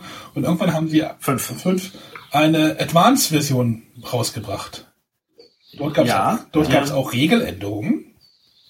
Und du konntest die ja. Karten aus, den, aus der ersten, ich nenne es jetzt mal Staffel, mit der zweiten mischen. Das Problem ist, die sahen überhaupt, die, die, es funktionierte, aber grafisch passten die überhaupt nicht zueinander. Ja, die Rückseite war identisch, aber die Vorderseite sah schon so. Ja, die oh, haben halt die Grafik ja. nochmal geändert, komplett bei der. Ja, sie haben auch einige, einige Karten getweakt. Also die, die, die Startbauern waren besser geworden und so. Das war halt auch, das ist auch noch so eine, wo wir im Deckbaubereich halt bei Second Edition sind. Ähm, ich wusste, es gibt Second Editions, die da anerkennen. Ja, ich habe sie aber nicht mehr hier. Ich habe mir jetzt irgendwann Thunderstone Advanced Numenara gekauft, weil das eine abgeschlossene Box ist, die auch nicht mehr erweitert wird und so als eigenständiges Spiel ohne Klimbim daherkommt. Okay. Äh, kommen, wir, kommen wir zu der eigentlich entscheidenden Frage. Von welchem Spiel wünscht ihr euch, dass es eine Second Edition gäbe? Also eine neue. Lass es auch von mir aus Third oder Fourth Edition sein. Das ist jetzt schwierig. ähm, Nee, okay, okay, nee, ich stell mal die Frage anders. Von, ich gebe euch drei Spiele zur Auswahl und ihr müsstet entscheiden, von welchem ihr am ehesten eine Second Edition haben wollen würdet. Okay. Da wäre Dominion, Monopoly oder jetzt nehme ich mal was ganz, ganz Gemeines, Sagerland. Nehme das vierte. Okay. Ich habe nicht das Bedürfnis, irgendwie eine Second Edition von Monopoly haben zu wollen. Was soll, äh, Monopoly, Dominion haben zu wollen. Was soll denn da anders sein? Was soll denn da anders werden? Wenn ich einen komplexeren Deckbauer will, dann spiele ich halt einen Thunderstone oder ja, Ascension vielleicht. Einen von den 100 anderen Deckbauern, die es gibt äh, mittlerweile. Ja, ähm, da kann ich mir die Second Edition dann quasi selber aussuchen. Monopoly, weiß ich nicht. Ähm, gibt's war das eigentlich ein Todesnagel für Thunderstone mit dieser, mit diesem Grafikänderung? Na, Also ich meine, Dominion bringt brav Erweiterungen raus, aber sie würden sich wahrscheinlich nicht trauen, eine Second Edition zu machen. Weil alle dann Ja, es aufschreien gab würden, weil man ja ohne Ende Karten Es gab hat. doch eine Veränderung in den Karten bei Dominion mit den, ähm, es gab neue Geldkarten, die anders aussahen. Ja, aber das, das, das sind ja nicht spielrelevante Karten.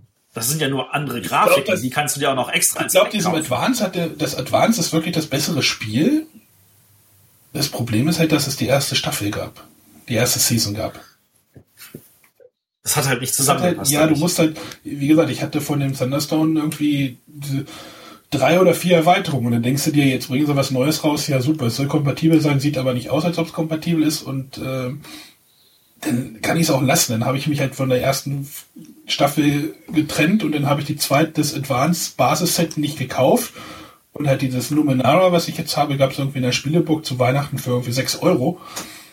Gedacht, Aber das ist ja eigentlich noch schlimmer für einen Verlag. Nicht nur, dass der Spieler sich nicht entscheidet, ob er die First oder Second Edition haben will, sondern sagt, oh, dann will ich keine von. Ja, oder es ist dann dazu, nicht dazu gekommen, irgendwie, wie gesagt, ich habe die, ich habe dann die erste Staffel verkauft.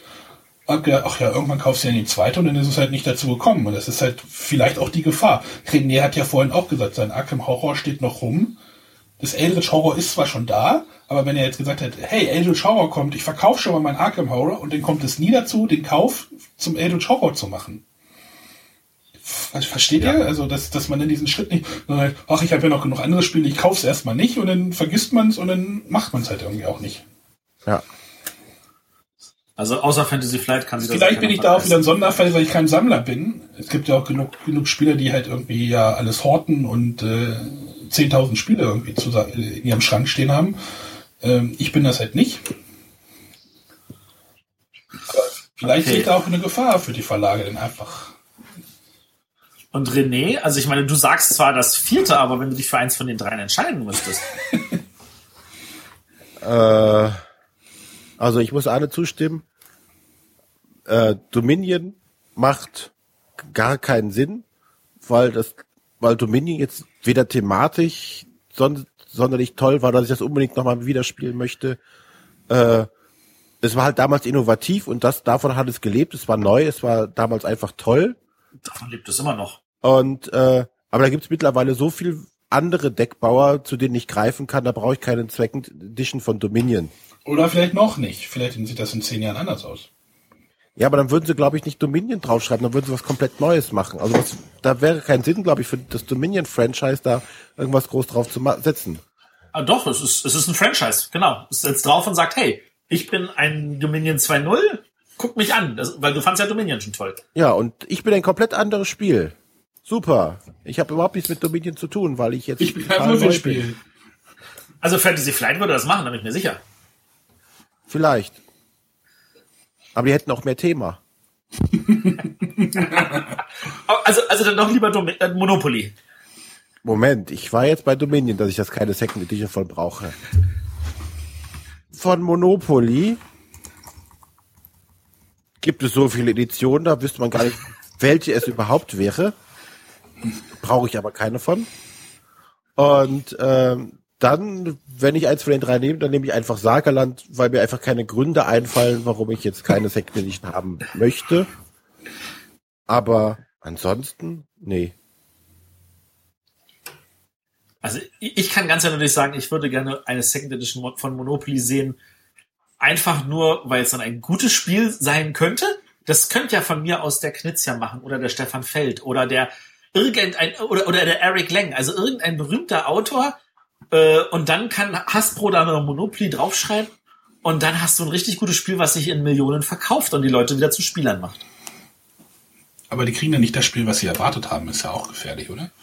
Du hast ja von Monopoly als, als wenig Spieler eine gewisse Erwartungshaltung. Und wenn du jetzt Ja, du hast die Erwartungshaltung, dass du es kaufst und nie gespielt im Regal versauern lässt. das ist dem Verlag doch egal, oder? Genau, wenn sie es nicht spielen, dann können sie wenigstens ein besseres Monopoly kaufen. Gut.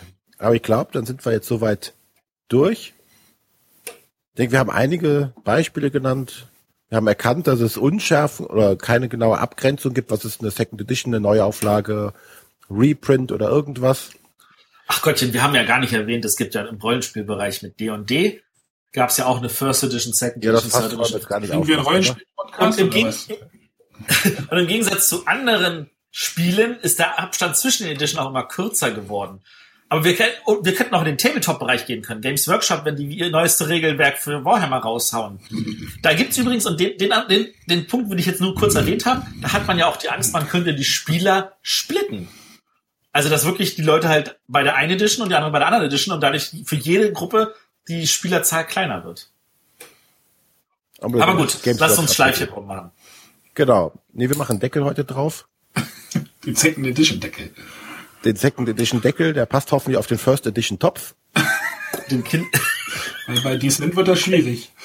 Ja. da war die First Edition noch so ein Kindersarg-Ding, nicht wahr? Ja, ja, das wird eng, müssen wir zwei Second Edition kaufen. Okay, aber wir bedanken uns wieder fürs Zuhören. Hören uns dann äh, nächste Woche wieder. Matthias ist on Tour, ne? Ja, nächste Woche, ich genau, ich bin auf Tour. Äh, ihr nächste Woche hört ihr dann meinen Bericht von der Kinderspiel des Jahresverleihung. Ich versuche ein paar O-Töne einzusammeln, äh, Oh. sowohl von den Autoren, Verlagen, von Jurymitgliedern. Mal gucken, wie viel es wird. Aber ich bin on the Tour. Unsere Tour. Und dann sind wir auch in zwei Wochen wieder mit einer großen Folge da. Und haben wir da schon das Und da reden wir, ja, wir haben das Thema. Wir reden über äh, Bekleben und Zerreißen von Karten beziehungsweise von Wiederspielbarkeit. Uh, großes Das ist ja nun, das war nun wirklich das Thema in diesem Jahr mit, oh, man kann es ja nur einmal spielen und wir wollen uns das einfach noch mal kurz beleuchten. Gut. Alles klar. Ja, wenn ihr dazu schon Fragen habt oder sonstige Anmerkungen, könnt ihr die uns gerne schon in die Kommentare schreiben oder auf Facebook oder uns antwittern oder eine E-Mail an. Äh, info.bretterwisser.de Der Arne wird vergesslich. das ist lang Ich, gedauert. ich habe mir gerade noch einen Witz überlegt, aber mir ist keiner eingefallen. Das war doch schon. Da kannst du ja den an die Ende der Sendung schneiden. Das machst du doch so gerne. Nee, das ist mehr Arbeit. Okay.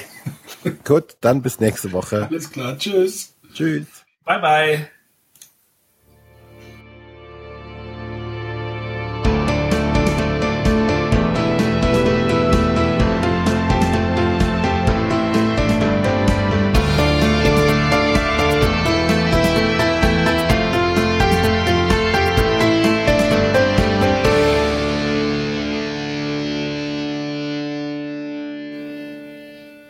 Fein gemacht. Fein. Fein. Fein. Fein. Du musst doch übrigens auf Stopp drücken. Nee, das wollte ich jetzt noch drauf haben.